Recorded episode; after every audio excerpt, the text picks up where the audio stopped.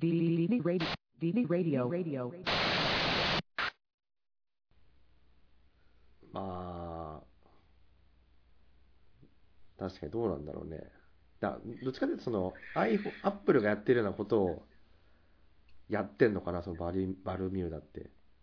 なんか、その時計をももう一回そのと捉え直すみたいなさ。ああ。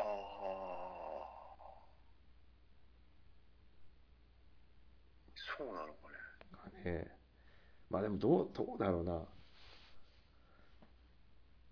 なんとなく今別にもう Apple ってさ、確かにさ、あまあ Mac とかは結構かっこいいなと思うけど、うんもう iPhone ってなんかさ、新製品とかどんどん出てってるけど、だからやっぱ最初に出てきた、iPhone が出てきた時のほどのインパクトってないよね。ないよね。ないよね。で、しかもだんどんどん高くなってんじゃん。うん。これって、うんもう一一部のそういう、うんね、例えばほら YouTuber とかさ、うんあと芸能人とか、そういう人たちは、まあ、うんこう出前から新しいものを買うっていうイメージがあるんだけど、うん。じゃあ一般の人が本当に買うかって言ったら、なんか、あんま実感ないんだよね。ああ、もうみんなついてけてないような気がするんだよ。そうだね。うん。いや、本当その、だからさっき戻るけど、このバルミューダ法は一体何を狙ったんだろうみたいな感じでちょっと、あえて、この、なんか、パッと見別にそんな、ね、さっきリュウが言った通りデザインもちょっと、古みたいなさ。感じで、だし、高いような10万ってのは結構、高いよね。うん。ファーウェイとかの方がいいんじゃないかっていうね、なんかその、なんかでも、ななんかちょっとそこがさ、あの、うん。こう消費者と実際に作ってる、作ってもらってる企業との、うん、なんかすごい、こう、溝というかさ、うん、もう感じて仕方ないんだよなんか本当にユーザーが、うん。例えば今ね、浜岡が言った通り、そのあい毎年さ、iPhone 新しいのから出してるけどさ、うんあ、毎年じゃないのか、何年かに一回かちょっと知らんけど、うん。本当にそれ必要かなって思っちゃってさ。ああ、そうだね。そんな毎回出てるたびに買ってる人って、で、まあほんと相当、まあいるのかもしれないけどさ、ごく一部だよね、きっとね。ううんん。昔はもっとなんかその、まだ今みたいに値段してない頃って、うん。まあみんなそれなりに買ってたと思うんだけど、ちょっとさ、お祭りみたいな感じでさ、なんか、アップルショップに並んだりとかさ、うん、してたんだろうけどさ、どどんどん高くなりすぎるとだんだんきつくなってくない？買う方も。そうそうそう。ね。で、なんかニュースで見たことあるんだけど、うん。結局、今一番需要があるのって、うん。なんかこう、3世代ぐらい前のああ。iPhone が一番需要があるんだってう。ん。やっぱり値段的にも手頃だし、はいはいはい、はい。あと、出るスピードが速いから、うん。そのもう3世代前って言っても、そんなにその、劣らないわけよ、機能的に。うん。もう例えばその容量も十分あるし、あと、ね、3世代前とはいえ、カメラのこの質とかも全然さ、うん。こう十分満足できるレベルだから、うん。今一番その需要があるのは、だと iPhone X とか、なるほどね。うん。そこら辺がすごい需要があるんだって。うんまあまあちょっとうん余談だったけどさ。あ、そうだね。あごめんごめん。なんかあの、ちょっと、メタバースの話からだいぶ。ああ、いやいや。まあでも脱線し、たまあいつものことだけど、うん。そうねだ。からこ、うん今後、まあとにかく、うん。この、メタバースと NFT 業界にはどんどんどんどん新しい、まあ、企業がはいはいはいはい。参入してっても、ね、アディダスが、まあ、参入すればさ、それこそうん。世界的にね、有名なナイキとかも絶対入ってくるだろうし、確かにね。うん。で、下手すりゃさ、あ、これ今はそうスポーツメーカーだけど、まあ、スポーツメーカーはね、こうやって来るんだったら、例えばそれこそ、うん。うん。あの、シャネルとかグッチとかさ、ああ、ブランドも。そう、そういうブランドも絶対目、まあもうすでに目つけてるだろうし、うん。参入してくるわけで、うん。うん、もっと面白くなってくると思うね。そうだね。うん。いやー、なんか、大変だね、この、今の、あまあ、今の世代はさ、うん、あんまり抵抗ないのかもしれないけどさ、うん、やっぱこう、昭和の世代はなかなか、もう、ね、やっぱりそのしょ、もの、ものとのつながりが深かったからさ、もう一気にそのバーチャルみたいなのとなかなか、あの、イメージ湧かないけど、まあでもそうなっていくのかね。うん、うん、そうだね。いや、でもさ、ここの前ね、ふとね、ちょっと、まあ、うん奥さんにもさ、ちょっと話してたんだけどね。え、メタバースについて？あ、いや、あの、その将将来っていうか未来の話なんだけど、うん。あの、なんか、本当に、例えば自分たちのね、うん。子供がちょうど、例えば、これから20年後とか、うん。30年、まあ、それこそ自分たちと同じ30年、40、まあ、約30年から40年の間ぐらいになれば、自分たちとまあ同い年になるわけじゃん。うん。その時って多分、めちゃくちゃやべえ時代になってると思うの。いろんな意味で。うん。まず、その、地球環境っていうところで見た場合に、うん。今すごい、その、まあ、ね、あの、環境破壊が深刻になって、はいはい。その、ものすごい勢いで地球のその、ね、環境が変わってきてるわけじゃん。そうだね。うん。で、これってもう止めようのない段階にまで来てて、うん。で、今以上にすごい、要は、気象の変、変、変動というかさ、ああ。で、あの、起こ起こる、うん。もう高確率で起こってるだろうし、はいはいはい。だからつまり、今普通に生活でき、当たり前のように生活できてることが、うんもう。未来になったら、うん。普通じゃなくなってくるわけでしょ。うんうんうんうんうん。もうその時点でもうめちゃくちゃもう、要は無理ゲーになってるわけだし、うん。で、今言った通りその、こういうデジタル関連の、ね、技術も進んでって、今までの常識がひっくり返ってさ、はいはいはい。それをものすごいスピードで進化していくわけじゃん。うん。っていう意味でももうやべえ。つまりもうついてくるのもやばいっていうね。それさ、なんか、その流れにさ、日本はついていけるのかね？なんか、うん。こんななんかまだファックスとか使ってるような。で俺も最後これちょっとまだ言ってなかったんだけどさ、うん。はでもう一個重要なことがあって、いはい。あのーまあ以前もちょっと触れたと思うんだけどうん。その主要の通貨っていうのは時代とともに変わってきててはいはいはい。で昔産業革命が起きた時って、まあ、イギリスの通貨うん。が世界の中心だったんでねうん。でその後、まあ取って変わって、まあ、ドル、うんアメリカの通貨うん。変わって、でうん。これってもっと過去を振り返ると、うん。まあ、決まった周期でうん。その主要の通貨っていうのは変わってくんだようん。その変わり目って必ず大きな戦争が起きるんだよね。はいはいはいはい。で、その戦争を経て、まあ、その時代の、まあ、王者じゃないけどさ、うん。主導権握る国っていうのが生まれてくるわけ。はいはい。で、実はもう、ドルってそろそろもう終わりなんだよ。おー。その今までそろそろの歴史から言えばね。おう。っていうことはだよ。うん。つまり、自分たちの子供の時代の時はもう間違いなく、戦争のものが今よりも身近になってるはずなんだよ。今までの人間の歴史を振り返ればの話だけど。まあそういう意味で言うともう戦争ってもう、なんだろう、実際にね、銃を撃ったりとかしてないけども、なんか、サイバー戦争とかさ、あとその、経済？うん。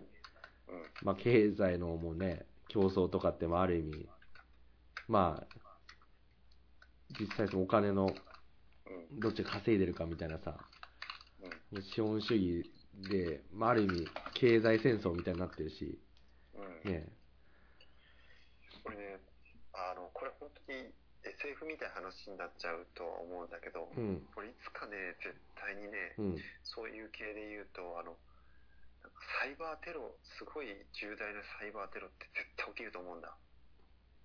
ああ。例えば分かりやすい例で言うとそういう核施設とかうん。そういったものって全部まあ今コンピューターでまあ制御してると思うんだけど、うん。いつかそのまあウイルスとかでねあのそういった施設が、まあ、ハッキングされて、うん。あーメルトダウンみたいなのを起こしてさうん。それこそ故意的にさうん。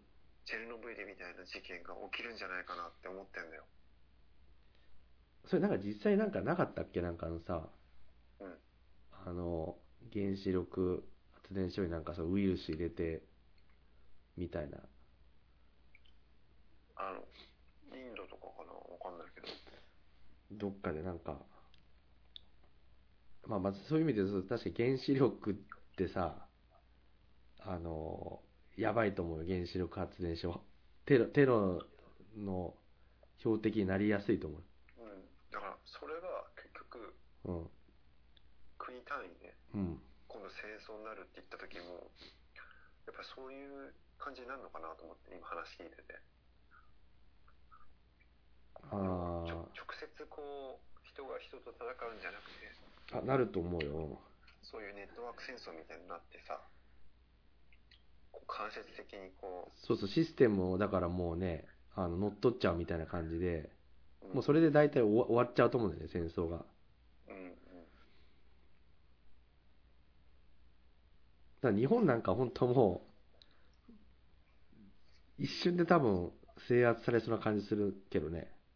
ああ無理だろうねだってまあ言い方悪いけどさだってすごい勢いで毎日の日本になんかその、うんハッキングされてるんでしょなんか。ハッキングってかサイバー攻撃されてんだよね。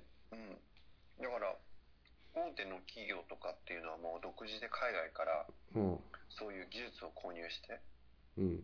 自分のそのね会社のセキュリティを上げたりとかうん。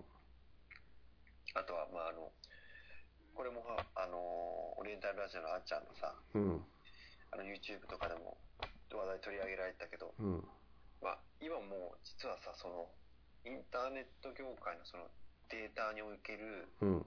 もう覇者って実は決まっててさももうアマゾンなんだよう、あみんな一瞬さなんか、まあ Google とかがねあ、うん。一番こうん。ううちらのその情報を握ってるって思うかもしれはいはいはいないけど、。うん。いや Google じゃないんだよ実はあ実際も、ものの消費のやり取りをしてるからってことか。Google はないもんね、そういうのね。お金のやり取りって。あというかねその、うんあのあんまりそのなんていうの IT 関連の仕事してないとあまりしっくりこないかもしれないんだけど、うん。その AWS って多分聞いたことあるんだけどああ、そっちね、あの、クラウドのやつか。そうそうそうあの結局今のその世界のねうん。その、I、IT 系の会社ってみみんなあの AWS 利用してるわけよ、はいはいはいはい。要は自分たちの会社の情報って全てあ Amazon が握ってるわけだよあ、なるほど。だからそうあのあんまりその危機感みんな持ってないけど結構 Amazon ってやばいんだよね、そういう意味では。ああ、そっか、そうだね、確かに。うん。情報をだって見よう、ひ引っこ抜こうと思えば引っこ抜けるってことだもんね。もう。そうそう。おまけにそれも企業レベルの話だよだって。個人じゃなくて。ああ。てか、な、なんでさ、それって結構その安全保障とかに関わるじゃん。うん。なんで日本はや、作んないの？うんだからあの いやこれね本当にねデジタル庁とか作ったんだったらえやった方がいいんじゃない？いやほあの前もねのこれも本当に繰り返しになっちゃうんだけどもう何度も話題上がってきたけどさ、うん。うん。日本の歴史振り返ってきても例えばあのパールハーバーもそうだしはいはい。そのあんだけ痛い目にあっても日本ってそのなんかなんて言ったらいいんだろうな忘れちゃうと。その例えば暗号とかさうん。暗号学とか今でいうそのインターネットのセキュリティとかもそうなんだけどうん。そういうところの見えないところに対するお金をかけることに全然やっぱり理解がないんだよねあ結局その暗号学もそうだしあ。うん。その暗号学をもとに発展してきたそのねインターネットとかもそうなんだけどうん。やっぱり使うツールに合わせて、うん。そこにお金をやっぱり投資していかないと、うん。結局、ね、それで今度勝負していくってことになるから、うん。負けちゃうんだよね。あだから、そこら辺の、なんつうんだろうな、脇が甘いというか、なんかこう、うん、なんで痛い目に遭ってんのに、それ理解できないのかなとは、すごく思あ。まあね、確かにそういう歴史が証明してるよね、そういうのはね。う。うん。あんだけ痛い目に遭ってんのになんでもっとそこにお金つぎ込んで、もう二度と同じように、で、あの、惨劇を起こさないように、封しようと思わないのかなと思って。だからさ、いや、あの、結構さ、まあ陰謀論みたいな感じになっちゃうけどさ、うん。あの、スノーデンのなんか映画あったじゃない？でさ、スノーデンがさ、その、なんていうの、その、国家がさ、まあ、国民をその監視するシステムみたいなのがあるとかさ。で、あと一時期なんだっけ、あの日本にも来てたんでしょ、スノーデン。あ、そうそうそうそうそうで、その時になんかさ、あの、結構その、原発とかのさ。もうそういうシステムとかに全部その、なんかアメリカ側で操作できるようなさ、うん。あの、システムなんか組み込んだみたいなことをなんかさ、言ってたような気がするんだけどさ、あ、そうそう。だから、あの、例えば、今、アメリカが、ほら、あの駐留してるさ、うん、あの、基地とかも全部そうだし、うん。日本の基地もそうだし、うん、あと、あの、例えば東京電力とか、うん、そういうところも全部実はその、そういうウイルスをもう組み込んで、組み込まれてるらしくて。そうですよね。だからあの、もう日本ってもうアメリカに、なんていうの、もう本当金玉を握られてるというかさ、あ、そうそうそう。まあ絶対逆らえないし、そうだよね。うん。すぐ無力化されるって言ってたね。そうだよね。だからもうそう、そういう状態である以上、もうさ、ねえ、なんかある意味国民を人質に捉えてるわけだからさ、もう本当言いなりになるしかないっていうかもう、ねえ、一緒にやるしかないっていう感じだよね、多分ね。あの、昔さ、うんうちら高校生の時、あの、反逆のルルーシュって流行ったじゃん、アニメはいはいはいはい。であのさ、なんかブリタニア帝国だったっけ？ああ、はいはい。でさ、俺あれ見た時に、ちょっと心、子供心ながらずっと思ってたことがあってさ、うん。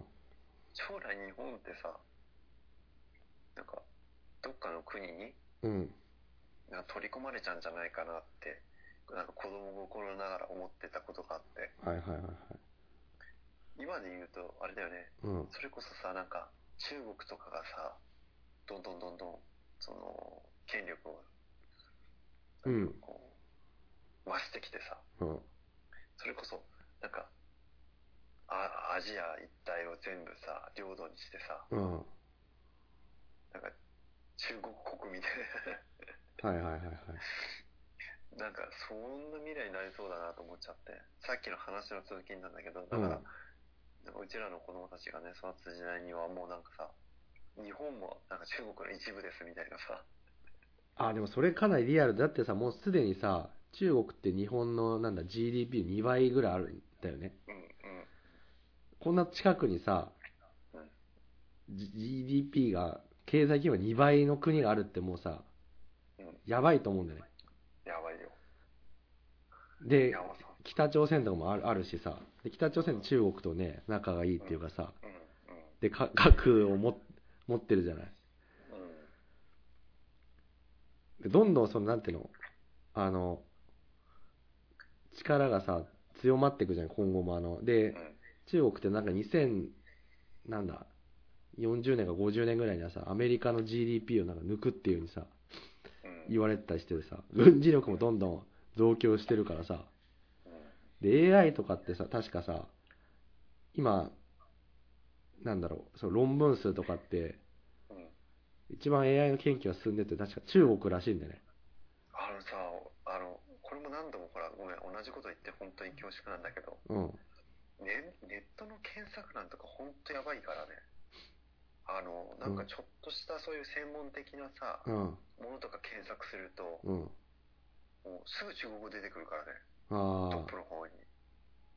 あ。はいはいはいはい。昔なんかはさ、まあ大体ほらそういう、ね IT 関連のことって、うんもう英語の記事しか見られなかった。うん。最近ほんとね、1ページ目とかに中国語とか出てくるとゾッとするよ。そうだよね。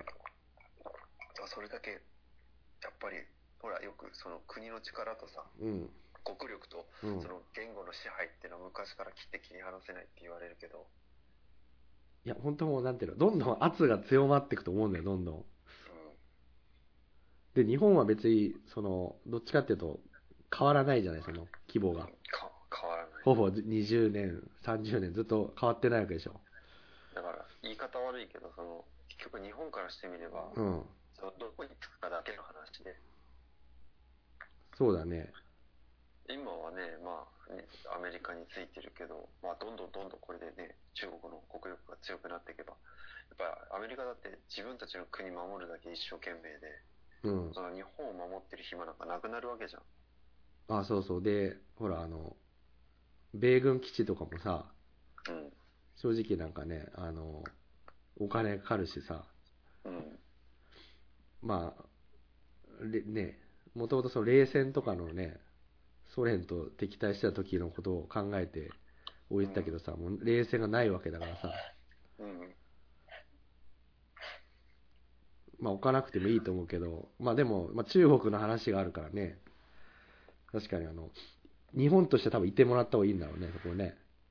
米軍に。げ軍事力が、まあ自衛隊はあるけどさ、あの、まあやっぱりね、自衛隊だけだと多分心もとないんだろうと思うけど、うん。だから確かにそういう、なんか、スネ夫みたいな位置立ち位置になって多分ね、ど、ジャイ、どのジャイアンにつくかみたいなね。うん、日本は。あそのうち、それこそ、ね、あの、中国にさ、うん。まあ、植民地化じゃないけどね。ああ。でも俺、普通にリアルにさ、ありそうなのはさ、今ってさ、ちょっと前まで日本って結構その東南アジアからさ、出稼ぎに来るような国だったわけじゃん。まあ今もうん。一部そうだけどさ、うんうん。でも、だんだんほら、賃金がさ、安くてさ、結構ブラブラック労働がさ、うん。噂されたりしてるじゃない、もう日本って。結あ、構そう。だね。だから日本ってもうかつてのようなさ、その稼げる国じゃなくなってきてさ、うん。で日本の賃金自体さ、結構もう、ね、か韓国とかにも抜かれちゃったりしてるらしいんだけどさ、あそうなんだ。で、そうなるとさ、うちらがその出稼ぎ、逆に出稼ぎとしてさ、日本人がその中国とかにさ、出稼ぎに行くっていうことが出てくんじゃない？あそれは絶対あると思う。ねある。それに、うん。あの、なんて言うんだろう。今さ、実際さ、うん。結構有名な人たちってみんな日本にいないじゃん。ああ、中田あっちゃんとか？シンガポールだっけ？そうそうそうそう。あとほら、例えば与沢翼もそうだし、うん。ああ、ドバイだね。うん、あとほら、あの、新田のひろゆきもそうだあし、パリだねガクトも。そうだし。ガクトもマレーシアだね。確かに。だから、つまりどういうことかっていうと、うん。その、本当に日本、まあ、日本だけじゃなくて、世界で通用するような人たちっていうのは、どんどん日本から出ていっちゃうんだと思あう。で、日本に取り残された、うんそういう人たちっていうのが、あ。うん。あの、中国に出稼ぎに行かざるを得なくなったりとか、ああとはそれこそ日本の土地で安いで賃金でさ、あ。うん。昔の中国みたいなことをやらされたりで。あだから俺日本ってその下町のね工場とかだってすごい技術高い技術力持ってたからあ。うん。だからそれこそ立場が逆転しちゃうのかもしれないね。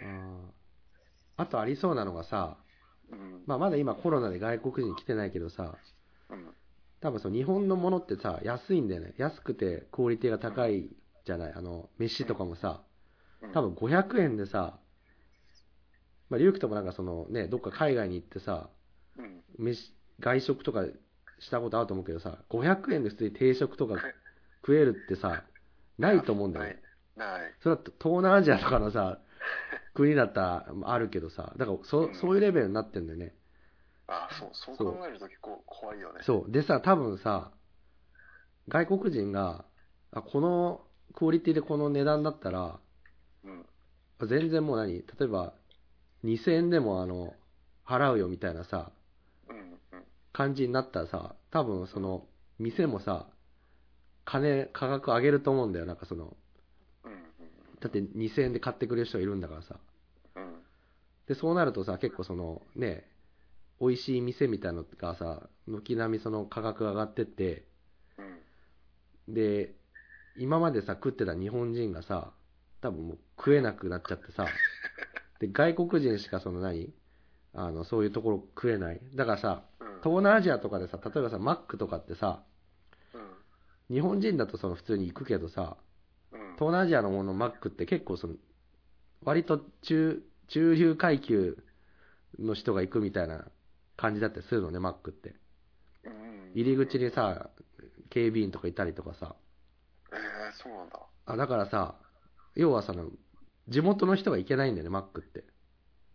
あ、もう何高、高級なその料理屋さんみたいな感じなんだ。あまあ、高級とまで行けないけど、まあ中級ぐらいの。うーん。だからそうなると、日本のさ、その、なんていうの？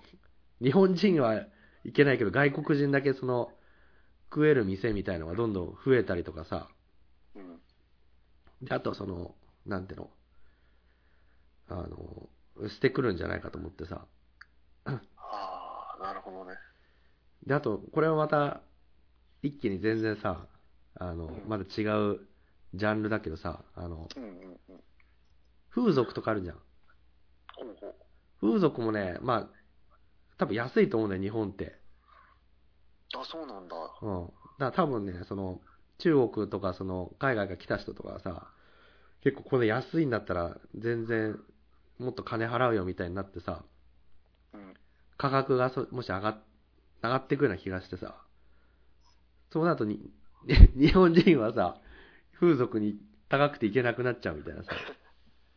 だ飯もその何、美味しいところ行けないし、なんかあの、ね、風俗もその行けないって、だから東南アジアの対するさ、その外国人。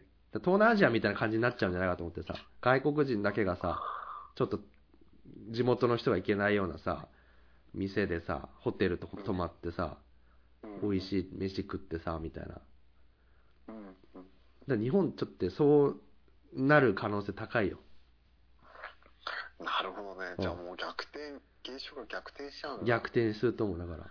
昔はね、うんその中国が何でも物が安くてさ、うん。えー現地の人たちをね、あの、安い賃金でさ、物を作らせたりとかね、うん。あとはそれこそ風俗とかもさ、海外でさ、うん安い東南アジアのさ、国にさ、うん。日本人が行ってさ、うん。安い金でね、女性をね、まあ今で言うと怒られちゃうけど、買ってさ、あ、そうだ。だから日本人から見て安いんだけど、現地の人にとってはじゅ手が届かないわけじゃん、多分。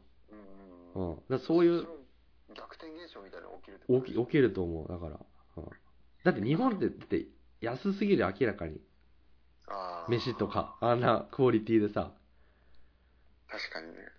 で、それはなぜかっていうとさ、もう原材料とかの値段って別に変わらないわけじゃん、その、世界で。うん。で、今値上がりしてるってことはさ、そのうん。、原料って高いはずなんだよ。うん。うん。でも値段は変えてないじゃん、日本は。うん。で、どこを圧縮するって言ったら人件費ぐらいしかないじゃん。そうだね。うん。だから給料低いままじゃない、日本って。だから、でも、そう。だからその給料低い、低くてさ、状態だとさ、多分、周りが高くなっちゃったらさ、買えないじゃん、なんか。ねうん明日から吉野家が2000円とかになったらさ、もうい 食ってられないくなっちゃうじゃんね。だ多分そういう風にどんどん価格が上がってって、日本人だけはその、あの、賃金が低いから、もうほんとなんか、超安いね、ものしか食えないみたいなさ、まあ東南アジア現象になっちゃうんじゃないかなと思って、このままだと。なるほどね。うん。で出稼ぎに行くと。東南アジアに、うん、ちょっとまあ、あんまり、そう、で、なってほしくはないけど、でも。でもこのまま行くとななると思うよ。で多分逆に中国人がどんどん来てさうん。安い安いってまあちょっと前まで爆爆買いしてたってことはさあ、そう、そうだよね。安いってことじゃん日本が。うん。ね。結構その大阪のね飛び出しんちとか行った時もそのねあのまあ海外の方とか結構いたからね。ああ、ああ。そうなんだ。そうそう。だちょっと前にやっぱ日本人がさ東南アジア行ってああ安くていいねみたいな感じになってた感じが多分今の日本なんだと思うんだよああ、なるほどね。うん。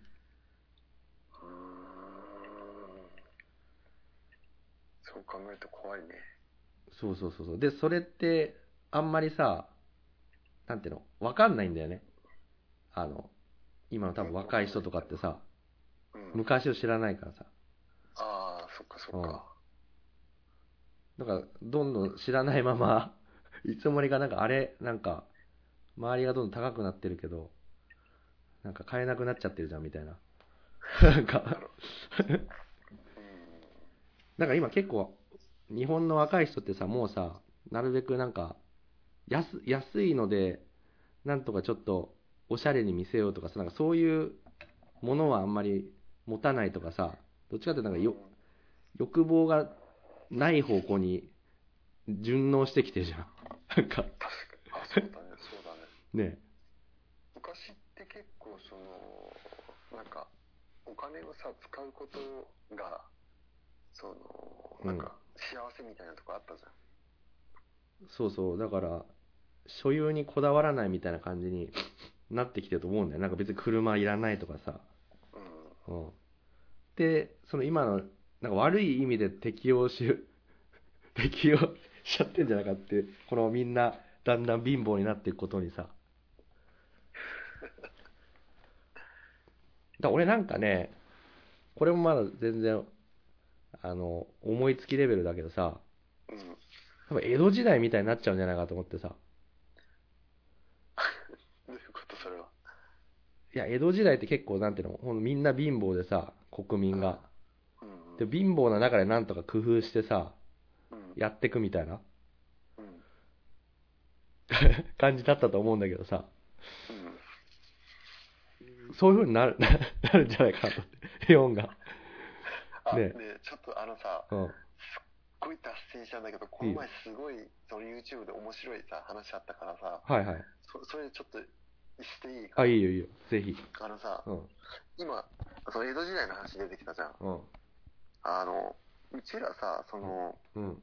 学生の時にさ、童話、童話地区とかさ、童話問題の話って道徳で習ったの覚えてる？ああ、あったね。うん。なんかそういう差別みたいなの。うん。でさ、あの、そういう差別の話の中でさ、必ずさ、うんそういう歴史、遡った時に出てくるのがさ、あの、うん。得た否認っているじゃん。ああ、はいはい。なんかあの、死体とかね、そういうのをそうそう。片付けたりとか。実はさ、あれ、あのさ、得た否認ってさ、その、徳川幕府の時代にさ、そういうふうにさ、人からさ、蔑まれたりとかさ、うん。うん。差別される対象になったって知ってた？あ、そうなの？知らない。いや、さらに言うとね、実はね、うん。俺、これ初めて知ったんだけどさ、うん。得た否認って、あの、戦国時代に、まあ、遡ると、うん。実は、とっても尊敬されてた職業なんだって。え、で、なぜかっていうとね、うその、ん。その、得た否認ってどういうことかっていうと、うん。つまり簡単に言うと、普通の人じゃできないような特殊な能力を、そういう何かしらのね、例えば、あの、牛をほら、土畜したりとか、うんあの、家畜を土畜したりとか、はいはい。あと、えっ、と、その人の魂、つまりその、まあ、要は、ね、あの、死体処理とかそうなんだけど、うん。人のその魂を、要は、その、まあ、儀式を行ってね、はいはい。天天に送るっていう、要は人の命をその司るっていう神聖で要は普通の人は絶対できない、うん。特別な、その職、職業集団だったんだよね。あ、そうなんだ。え、そういう呼び名は変わってないんだ。そう。だから、エタっていうのはそういう意味なんだって。へえ。で非非人っていうのも、人にあらざるっていうのは、あの、差別、差別のことが今先行しちゃってるから、うん。人と明日扱われないって意味に捉えがちだけど、そうじゃなくて、うん。普通の人じゃできない、そういう超、ちょなんだろう超越した人っているんだって。ああ、なるほど。戦国時代はね。はいはいはい。ところが、まあ戦国時代が終わって、うん。えっ、と、徳川幕府は死の交渉っていうさ、制度を持ち出してきたじゃん。はいはいはいはで、もうはっきりこう、なんていうの、階級を分けて、い。うん。で、はっきりこう階級を分けると、やっぱりさ、その、人間ってさ、うん。型にはめられると抑圧されるじゃん。はいはいはそうすると、そのはけ口みたいのが必要なんじゃん。い。うん。で、それに利用したんだって。あだからそういうふうに蔑まれる対象になってしまったんだって。汚い仕事をやる職業っていうふうに見くされるようになったんだって。ー。へえ。っていう話を聞いて、ああ、そういう歴史があったんだと思ってさ。いや、俺ちょっと面白いなと思ってるのはさ、うん。あの、たまたま今さ、なんか、なんていうの、あの、帝王学っていう本を読んでんだけどさ、うんうんうん。なんか中国の古典でさ、あの、上上岸西洋って知ってる？上岸西洋？うん。ちょちやょっと難しいのが文字がさ、あの、貞子の貞にさ、あの、うん。観察の観に、政治のせいで、生と、あと重要の用っていう、なんか、上岸西洋ってあって、何かってその、なんていうのかな、いいいかにその国を、あの、治めるかみたいなのを、なんか、書いた本でさ、うん。中国でさ、なんか 4, 4回ぐらい、ものすごい安定した時時期があるのね。中国の歴史の中で結構。うんうん。まあ、あんだけ4000年って言いつつ、4回ぐらいしかないのよ。安定してたのって。中国がね。そう。で、その中で一番安定したと言われる、要はその上岸のっていうなんか、あの、言語みたいなさ、うん。時、なんか唐、唐だったかな？唐のね、唐ってあるじゃない？あの、唐の時代ってさ、うんうんうん。中国の。うん何年ぐらいかちょっと忘れちゃったけどさ、多分、500年とかそういう時かな。うん。1500年ぐらい前かな。の、あの、大宗っていう、あの、皇帝がいた時がすごい、あの、安定してたらしくて。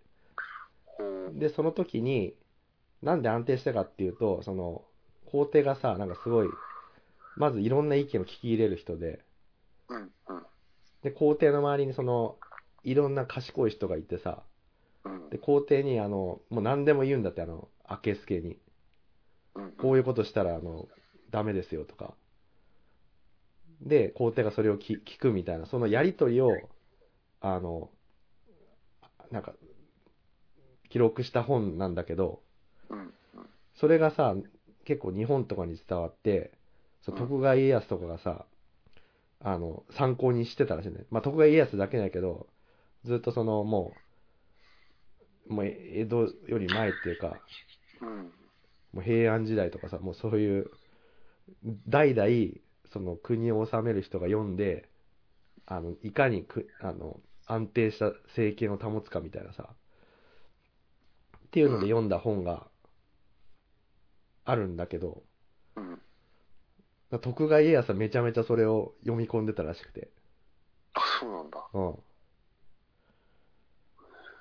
例えば、なんかひ、一例で言うと、その、まあ、国を、その、なんていうの、ゼロからうん。1で作るよりも、あの、作った国を、あの、維持する方が難しいとかね。うんうんうんうん。あ、だから何が言いたいかというと、徳川家康って、相当うまいことし、仕組み作ったなと思って、日本で。ああ、なるほど。あだってまずさ、中央集権で、で、各うさ、ん藩に分けるでしょ。うんうんうん。で、それで、各藩のさ、うん。トップってのは大名じゃない？うん。え大名って実はさ、あの、その地域の人じゃないって知ってた、あ、そうなんだ。そうだよ。あのなん、か、その、地方のなんか、偉い人ってイメージがあったけど、あ、全然関係なくて、派遣してるんだよね。あの、中央から。お前はこの国行けっつって、一人一人派遣してんだよ。なるほど。だからあれか、そうやってさ、要は、一人のさ、その人に、こう、力が集中しないようにしてるのか。集中しないにして、そのやっぱ地元でさ、地元から上がってくるとやっぱさ、反乱する可能性があるじゃん。うんうんうんうん。らそういうふうに分けて、で、かつさ、あの、参勤交代とかしてさ、中、金つ使わせてね。中央に金使わして、その、金を蓄えやにするでしょ？で、あとその、地域によってもさ、なんかいろいろ差をつけたじゃん。なんかその、天領とかさ、うんその、幕府直轄の地とさ、うん。あとその周りとかほら、あとな、と、戸様とか行ったりしたじゃん。だそうやってその中でもさ、ちょっと格差をつけてさ、あの、不満が出ないようにするとかさ、うん。ね。だからなんかその、反乱が起きないようにものすごいさ、考え抜かれた仕組みを作ったなっていう。あ多分、いろいろ調べていくと、あのね、いろいろ多分分かってくると思うんだけど、あとその寺？うん。寺をね、結構ね、あの、家康はなんかその重視したらしくて、うん。なんでかっていうと寺ってさ、あの、うん檀、檀家さんがいるじゃない？うん。あの、死んだ後にさ、うん。あの、回ったりする、おあの、お坊さんが。うん。で、その檀家のシステムによって、もうちょっと細かくさ、一軒一軒の情報とか分かったりするのよ、その寺、寺のから。へえだからその檀家のシステム、寺のシステムをその利用して、それぞれのさ、一般人の経済状況とかさ、そういうとこまでわ分かる、分かるらしいんだね。すごいねそういう目つけるところがそうそう。だから、うまくそのシステム使って、その目を光らせてさ、で幕府に逆らわないようにするっていうね。だ多分、へお金のさ、経済レベルとかもわかるから、多分、その寺のその檀家のシステムが、ある意味の国税庁じゃないけどさ、えうんうんそういうお金のね、あの、ことも見えるみたいなさ、そういう人もだからそっからなんか戸籍とかが生まれてったらしいね、そういう。寺な、寺がそういうしっかりこ個人個人を把握してたから、すごいね。戸籍もそのね、ちゃんと、あの、作れるようになったっていうかね、その一人一人の情報があるから、みたいな、だから、まあ家康が最初に全部、あの、作ったっていうよりは、なんかそのね、徳川の時代の中でどんどんアップデートしてったんだろうと思うけどさ、だ江戸時代が結構続いたっていうのは、やっぱそういううまくさ、国民をコントロールするような仕組みがあったからなんだろうなっていう。ああなるほどねうん。うんなんか前 NHK のそのテレビ番組でさうん。あの徳川家康とうん明智光秀の関係みたいのをこう特集してる時があってさ、うん。番組の中で。うん。実はさあの徳川家康って下手したらさもう明智光秀に捕まってあの殺されてたかもしれないって話知ってる？あ、わかんない、そうなの。そんな。あの、徳川家徳川家康ってさ、うん。あの昔から織田信長側だったんだよ。ああ、でその織田信長がさ、まあ、知ってるとは思うけどさ、うん。まあ、明智光秀に謀反を起こされてさ、うん。まあ、殺されたわけじゃんうん。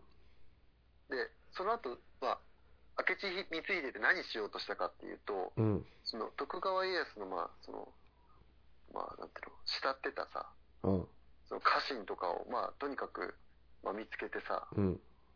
まあ殺そうとしてたわけよああなぜかっていうと自分が殺されちゃうからはいはい。でその中に徳川家康もいてうん。で徳川家康ってそのすげえさあの豪運の持ち主でうん。もう窮地に追い込まれてさその、まあ、要は明智光秀が送った資格みたいのがいてうん。まあそのプロのいや今で言うさゴルゴ13みたいなやつであ暗殺者が？うん。そうそう暗殺者がなんかその、挟み撃ちにしようとしたんだよね。